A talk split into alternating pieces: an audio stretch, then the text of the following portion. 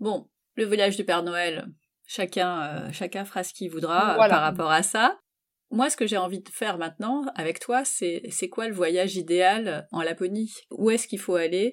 Qu'est-ce qu'on peut voir? Et surtout, qu'est-ce qui va plaire à la fois aux enfants et aux parents? Parce que quand on voyage en famille, c'est bien qu'il y en ait pour tout le monde.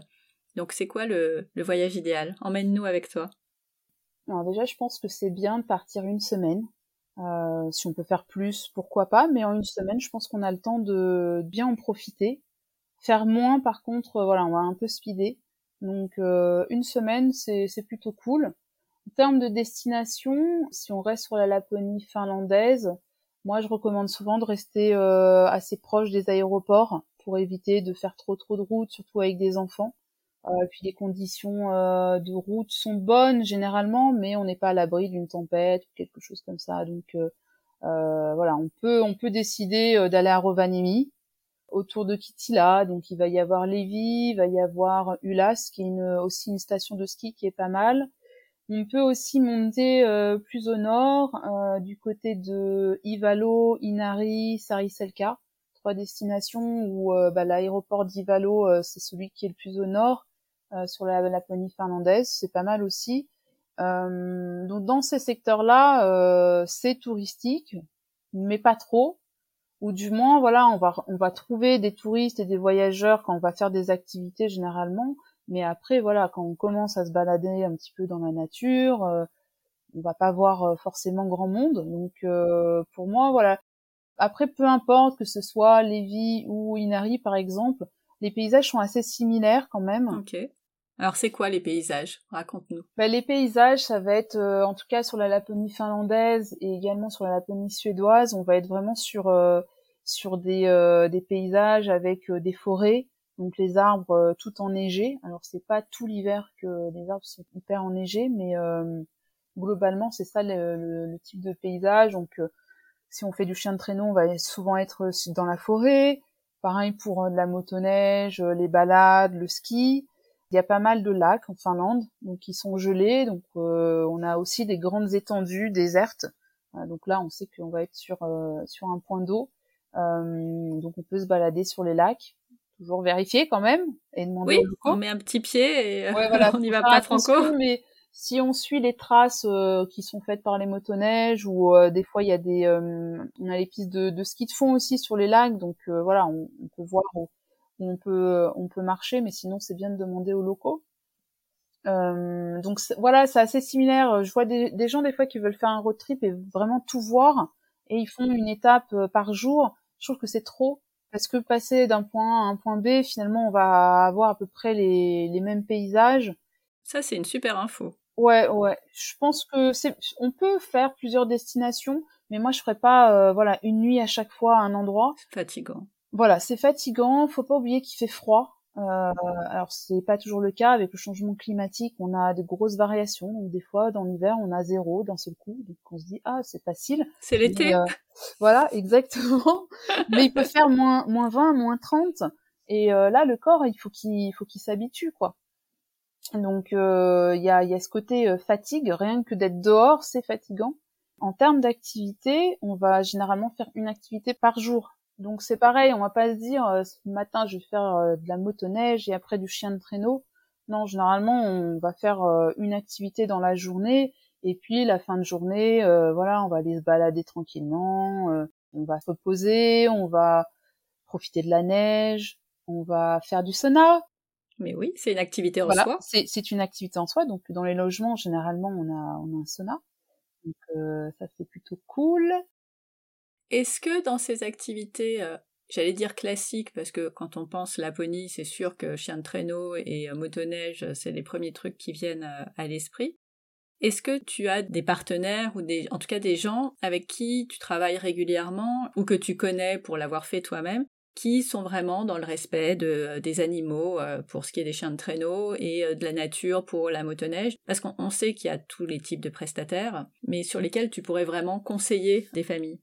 Alors je connais pas toutes, enfin je connais, j'ai eu pas mal vadrouillé en Laponie, mais du coup je mm. connais pas énormément d'organismes. J'en connais euh, un petit peu à Rovaniemi, enfin autour de Rovaniemi en tout cas. J'ai mis pas mal d'adresses déjà sur mon blog parce que j'en parle ah pas bah, mal. parce que on organise nous des voyages, mais euh, voilà, on a toujours plaisir de d'organiser et on, on, se dit que de toute façon, il en faut pour tous les goûts. Il y a des gens qui vont partir en agence, peut-être avec nous, et d'autres qui vont organiser euh, leur voyage par eux-mêmes. Donc euh, moi, je, je, partage pas mal de, choses là-dessus sur des compagnies que je recommande que j'ai testées ou euh, dont on m'a parlé, ou j'ai vu des avis. Donc je regarde pas mal ça. Après, c'est vrai que des fois, c'est un peu difficile de, juger parce que même au village du Père Noël, tout le monde va dire ah les chiens de traîneau c'était excellent parce que l'activité elle est féerique, mais je je sais pas quelle compagnie par exemple est derrière euh, au village du Père Noël. Ça se trouve c'est une bonne compagnie, mais il n'empêche que bah, les chiens ils font toujours les mêmes boucles et, euh, et je trouve pas ça très très cool. Moi, ce que j'aime bien, enfin, et c'est c'est le genre de conseils que je vais donner sur mon blog, c'est euh, c'est de chercher un petit peu, gratter en fait derrière derrière les compagnies, qu'est-ce qu'ils vendent en fait derrière. Mm, mm. Donc moi généralement je vais regarder le site web, c'est ce que je, je, dis aux gens, regardez le site web, est-ce qu'ils présentent les chiens, est-ce que euh, ils en parlent, est-ce qu'il y a des photos du chenil, euh, parce que je sais qu'il y a des, euh, des compagnies comme ça où on voit pas le chenil, donc on sait pas dans, quelles conditions sont traités les chiens. Il y en a qui, qui communiquent beaucoup sur les réseaux sociaux, sur, sur Facebook notamment, euh, qui font des lives. Euh, je pense à Berilowski qui est à quoi, je crois 20 minutes de Rovaniemi, qui est euh, un peu une référence dans, dans ce secteur-là. Ils bossent super bien, ils ont quand même beaucoup de chiens, mais ils s'en occupent bien. Moi, j'ai été les voir même l'été, donc je sais que les, chiens, voilà, ils sont ils sont chouchoutés. Et euh, des fois, ils font des lives, ils montrent comment ils entraînent les chiens, euh, les, les, nouvelles niches qu'ils ont qu'ils ont pu faire pendant l'été. Donc, tu, tu vois à peu près comment euh, comment vivent les chiens. Il y a un autre truc que je regarde, c'est euh, et que je conseille, c'est de d'essayer de voir aussi euh, si euh, dans la présentation des chiens, s'il y a que des jeunes chiens. Parce que s'il y a que des jeunes, eh ben on peut se poser la question de où sont les vieux chiens, qu'est-ce qu'ils en font? Parce que il y a clairement des compagnies qui euthanasient les, les, vieux chiens. Donc ça c'est mmh. triste. Moi je savais pas ça et quand je l'ai découvert, j'étais un peu un peu deg. Donc il y en bah a qui vont les garder et puis ne plus les faire courir ou des petites courses. Euh, il y a des compagnies qui vont essayer de faire adopter les, ces chiens. Euh, donc ça c'est cool pour qu'ils aient euh, bah, une vie, euh, une fin de vie, voilà, sur euh, sur un petit canapé au chaud et puis dans le froid. donc voilà, ça c'est des choses à voir. C'est vraiment chien de traîneau. Je pense qu'il faut être vigilant. Pour le renne, je suis un peu mitigée. Tu dis, ouais, tu disais que t'aimais pas trop ça. Bah, moi, je personnellement, je, je, trouve que de monter euh, dans un traîneau et être tiré par un renne, je, je suis pas super fan. Ça va à deux à l'heure. C'est c'est pas un chien de traîneau. Euh, le renne. Oui, il se passe pas grand chose à part l'exploitation de l'animal. Les enfants, ils peuvent être, euh, ouais, c'est pour eux, je pense que c'est assez assez rigolo. Mais en tant qu'adulte, moi, je c'est pas quelque chose que d'ailleurs nous on propose. Et il faut savoir qu'un renne pour tirer un traîneau, il lui faut euh, plusieurs années en fait pour y arriver parce que à la base euh, il n'est pas fait pour ça. Enfin voilà, il va il va pas être content si on l'attache donc euh, il faut dès qu'il soit jeune, qu'il soit attaché au départ jusqu'à qu'il arrive à traîner un, un traîneau. Donc euh, ça, ça ça fait pas rêver.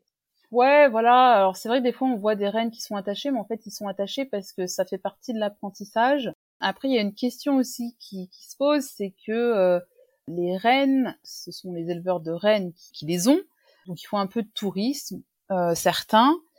Euh, donc des fois, d'avoir des, des rennes euh, avec des traîneaux, c'est aussi euh, faire perdurer une euh, une tradition. Enfin une tradition en fait. Avant, quand il n'y avait pas de motoneige, etc., bah on utilisait les rennes quoi. Donc c'est quelque chose qui se faisait.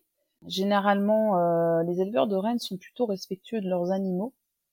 Et la question qu'il faut se poser, c'est si le renne tire pas un traîneau, euh, bah, il sera euh, soit dans la nature, soit euh, il peut être parqué parce qu'il y a des endroits où maintenant il les laisse plus dans la nature pendant l'hiver.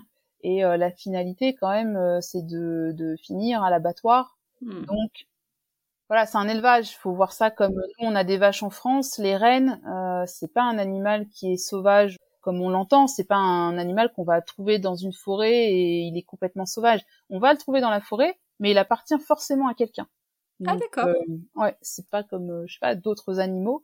Ce sont des, des, des animaux qui, qui, vivent en liberté pour la plupart, mais qui appartiennent à quelqu'un.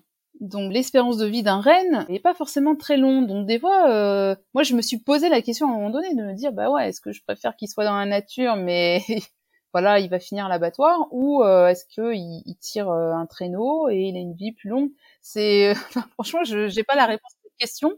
Entre la peste et le choléra, c'est pas trop en fait. Voilà. Mais voilà, faut voir le renne comme comme une vache chez nous qui qui est pour l'alimentation. Ouais. Bon,